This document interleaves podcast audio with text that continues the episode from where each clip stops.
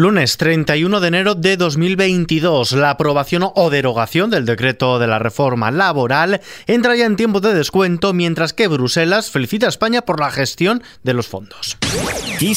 Noticias con Ismael Arranz.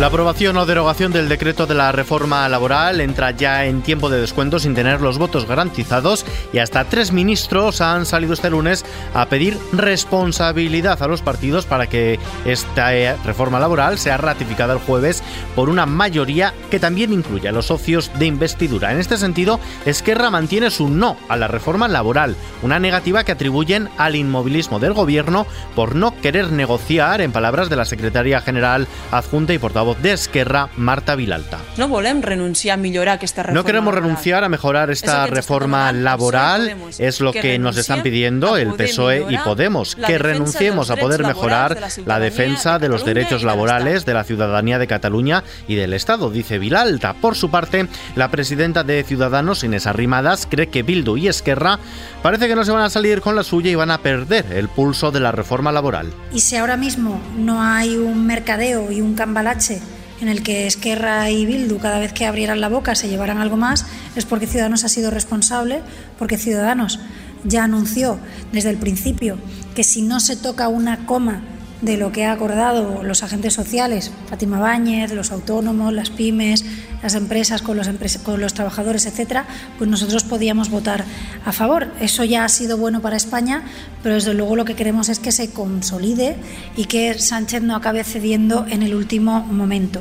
A vueltas con la gestión de los fondos europeos Next Generation, la presidenta de la Comisión Europea, Ursula von der Leyen, ha felicitado por carta al presidente del Gobierno, Pedro Sánchez, por el cumplimiento satisfactorio de los primeros 52 hitos del plan de recuperación, lo que ha posibilitado, asegura, el desembolso de 10.000 millones de euros a España en 2021. Una carta que echa por tierra una vez más la campaña del Partido Popular contra la gestión de estos fondos. Pablo Casado insiste en ello, pronostica que la Comisión Europea verá en el 2023 el engaño, dice, de Pedro Sánchez con las reformas que está realizando y que a su juicio son contrarreformas a las leyes que aprobó su partido. Pablo Casado, presidente del Partido Popular. Nosotros lo que pedimos es que haya ya una autoridad independiente para gestionar los fondos europeos, que son para los españoles, no para los socialistas, que el Partido Popular fue quien lideró el plan en Europa y que sin embargo ahora el Partido Socialista pretende utilizarlos para ganar votos. El Gobierno pretende movilizar en la primera mitad del año unos 24.667 millones de euros a través de concursos, convocatorias y licitaciones vinculados a los fondos europeos Next Generation, de los que unos 2.600 millones corresponden a remanentes en ejecutar del año pasado. Fuera de nuestras fronteras, Johnson rechaza la dimisión y busca cabezas de turco. El primer ministro británico Boris Johnson anuncia cambios en el funcionamiento interno del gobierno gobierno porque pedir perdón no es suficiente.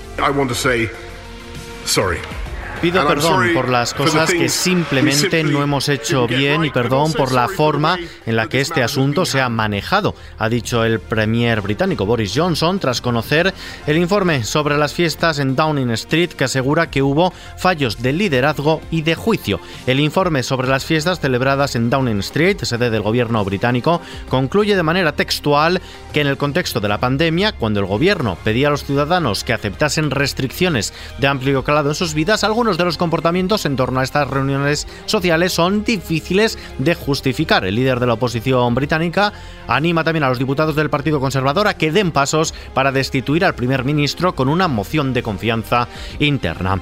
Portugal, por su parte, está de resaca electoral, especialmente en la sede del Partido Socialista, vencedor en las urnas con más del 41,5% de apoyos y mayoría absoluta. Esta fue una victoria de humildad da confiança e pela estabilidade. Antonio Costa, primer ministro de Portugal electo y en funciones, asegura que es una victoria de humildad, de confianza y para la estabilidad. Costa ha logrado hacerse con la mayoría absoluta que había pedido a los electores, consiguiendo así no solo evitar las alianzas del pasado con los partidos más a la izquierda, los que acusa de ser los responsables de esta cita electoral anticipada, sino también de un costoso pacto de no agresión con el PSD que pasa de verse capaz de dar la sorpresa a que su líder, Ruiz Río, ponga su puesto en manos del partido.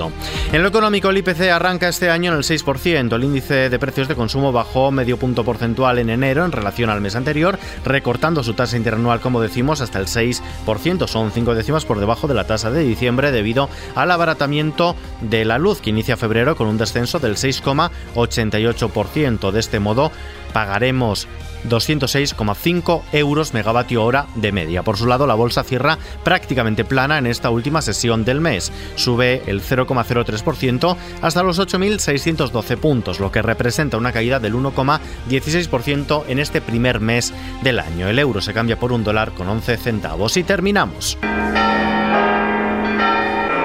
con un sonido como este, campanas sonando todo el rato, hasta 200 veces al día, de 9 de la mañana a 9 de la noche. Llevan cuatro años viviendo los habitantes de Coverciano, un pequeño pueblo en la Toscana italiana cerca de Florencia.